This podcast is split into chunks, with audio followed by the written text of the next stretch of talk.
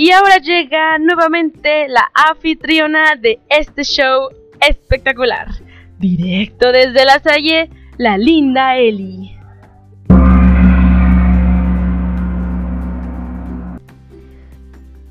Es domingo por la noche. Bienvenido a tu programa Cállate y escucha. El día de hoy veremos un tema muy importante y un poco difícil de entender, pero verás que se te va a hacer más fácil ya que me escuches. El tema de hoy es contenido dinámico y macro instrucciones. Tenemos cinco preguntas que responder. ¿Cómo funciona el contenido dinámico en Excel? El uso de las tablas dinámicas, de los gráficos dinámicos, la programación de macros y por último el uso de referencias relativas al ejecutar una macro. ¿Ok? Entonces comenzamos. ¿Qué función tiene el contenido dinámico de Excel? Pues nos permite calcular, resumir, analizar los datos de una mejor manera. Porque a fin de cuentas, pues ese es el propósito de Excel el correcto análisis de los datos. Ahora bien, ¿para qué usamos una tabla dinámica? Bueno, pues una tabla dinámica es una herramienta avanzada igualmente que nos sirve para calcular, resumir y analizar datos que nos permite ver comparaciones, patrones y tendencias entre ellos. Para insertar una tabla dinámica tenemos que hacer lo siguiente vamos al menú Insertar, Tabla Dinámica. Ahí nos aparecerá un cuadro, una ventana externa que nos dirá qué datos queremos analizar. Podemos elegir la tabla completa o ciertos rangos. Asimismo, podemos utilizar una fuente de datos externa y podemos elegir dónde queremos el informe de tabla dinámica. Bueno, puede estar en una hoja de cálculo existente pero lo más recomendable es una nueva hoja de cálculo, que se abra una nueva. Le damos aceptar y se nos va a insertar una nueva hoja con nuestro informe de tabla dinámica. Ya que tenemos la tabla dinámica, debemos elegir los campos de la tabla dinámica que queremos eh, incluir. Nos va a venir varios campos conforme a lo que seleccionamos de la tabla o del rango y podemos elegir cuáles van a estar agregados. Recuerda que puedes moverlos en, las secciones, que vienen secciones filas, columna y valores. Estas son las tres secciones. Recuerda que los campos no numéricos debes agregarlos a filas. Las jerarquías de fecha y hora debes agregarla a columnas y los campos numéricos a valores. Y simplemente mueve un campo de un área a otra arrastrando al área de destino. Eso sería para la tabla dinámica. Y bueno, si tú observas ya que la insertaste, te ofrece una visión más analítica de todos tus datos, una visión más fácil. Pero bueno, si esto no es suficiente, tendrás que crear un gráfico dinámico. A veces es difícil ver todos los datos sin procesar si no se han resumido. Y bueno, pues nuestro primer instinto es crear una tabla dinámica pero no todos pueden ver los números de una tabla y ver rápidamente lo que está pasando. También necesitamos de forma más gráfica y los gráficos dinámicos es una forma excelente de agregar esta forma de visualización a los datos. ¿ok? Entonces tú para insertar un gráfico dinámico vas a la ficha insertar, gráfico dinámico, y seleccionas aceptar. Obviamente que elegiste también los rangos en la tabla de la cual querías insertar el gráfico dinámico. Los gráficos dinámicos ya lo vimos en un podcast anterior y si quieres consultarlo pues está ahí mismo. También puedes crear un gráfico dinámico a partir de una tabla dinámica. Simplemente selecciona tu tabla dinámica y con las nuevas fichas que aparecen, que son herramientas de tabla dinámica, selecciona Analizar y a continuación Insertar gráfico dinámico. Seleccionas el gráfico que deseas y das en Aceptar. De esta forma tendrás el gráfico dinámico, igualmente parecido a la tabla dinámico, tendrá campos que tú podrás ocultar o que solo el gráfico aparezca con respecto a ciertos campos o a todos y te sirve para visualizar y analizar mejor tus datos. ¿Ok? Ahora bien, ¿para qué funciona la programación de macro instrucciones en Excel?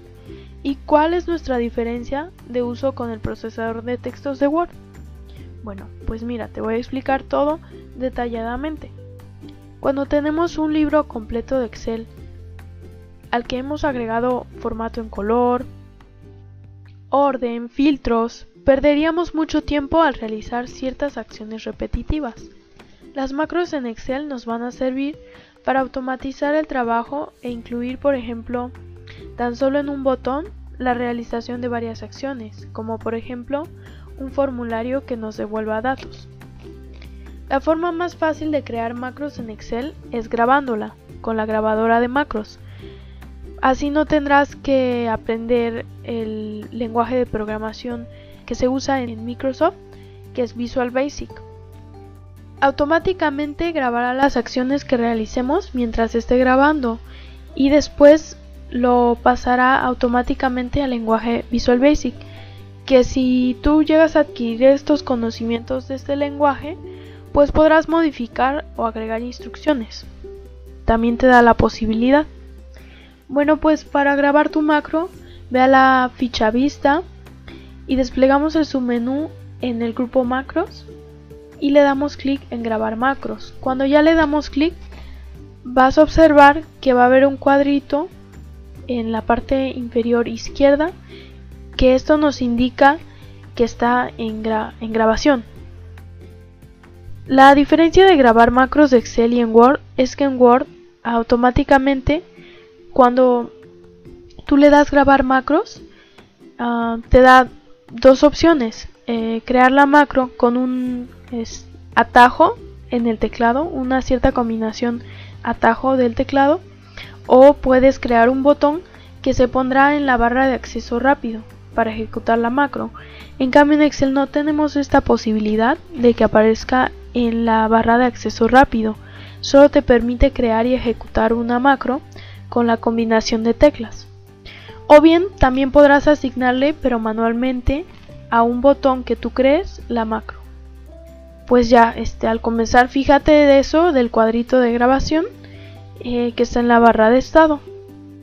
Ahora bien, ya que se grabó tu macro, tenemos que acceder para ejecutarla a la ficha vista nuevamente el grupo macros y ver macros donde nos van a aparecer todas las que hemos creado para ejecutarlas o bien pues utilice el método abreviado que escribiste antes.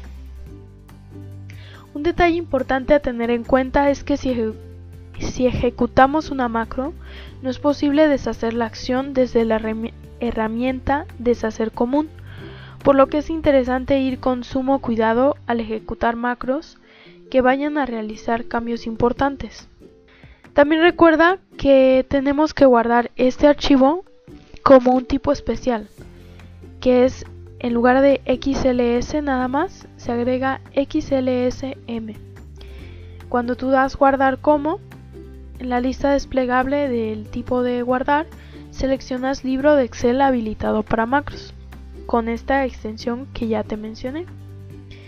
Y bien, pues de esta forma vamos a poder ejecutar una macro con un método abreviado, pero ¿cómo hacemos que una macro sea asignada a un botón específico? Realmente podríamos insertar botones de la ficha programador, pero no es necesario. Es más fácil que eso.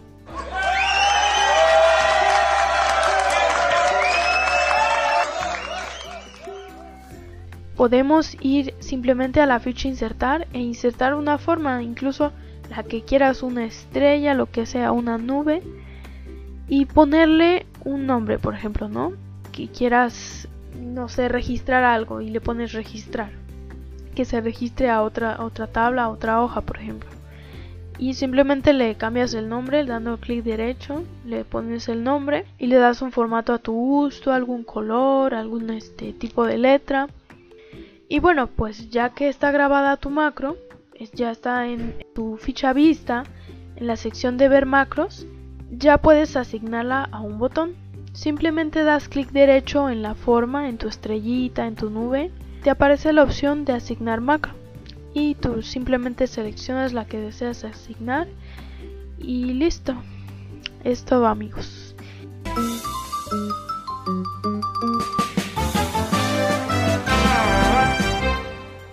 Y por último vamos a ver qué utilidad tiene la opción de usar referencias relativas cuando ejecutamos una macro. Ok, te explicaré en la ficha programador, en el grupo código encontramos la opción usar referencias relativas. Antes de explicarte en qué consiste esta opción en sí, para que tú entiendas recordemos lo siguiente. ¿Te acuerdas que en Excel cuando intentas hacer una referencia a una celda, cuando tú haces por ejemplo una fórmula, tenemos dos alternativas, referenciarlo absolutamente o referencia relativa? Pues bueno, sabemos que la referencia absoluta sirve para llamar a una celda en específico y que sin importar dónde se ejecute nuestra fórmula, esa celda siga siendo la referenciada, específicamente ese. También recuerda que para que funcionara teníamos que anteponer signo de pesos, tanto a la letra como al número, o sea, las columnas y las filas. Y por otra parte, la referencia relativa nos servía para que al recorrer la fórmula, la celda referenciada también se recorría con respecto a la nueva posición, no referenciaba a la celda específica antes mencionada. Entonces ahora sí me vas a entender. La opción usar referencias relativas para cuando grabas macros nos sirve para que todas las acciones que hagamos en la macro se puedan ejecutar en cualquier parte. Ejemplo, si tú grabas una macro con tu selección ubicada en la celda A1 y no tienes activada esta opción, y por ejemplo escribes el número 8 en esa celda y luego te recorres una celda abajo, o sea A2, y escribes 7, cuando ejecutes tu macro, aunque tú ubiques tu selección en cualquier otra celda, la macro se ejecutará específicamente en A1 y A2 esto es porque está en referencia absoluta. Por otro lado, si tú activas este botón en la sección de código de programador, en el grupo código, la opción usar referencias relativas, ejecutará la macro y por ejemplo, si la ejecutas en D5, la macro se ejecutará efectivamente en D5 y después en D6. Es decir, seguirá el mismo patrón con el que grabaste la macro, pero no se ejecutará en esas celdas específicas. ¿Ok? Entonces esto sería todo por este podcast de Cállate y escucha. Y sigue escuchándolo. Hasta la próxima. I'll be back.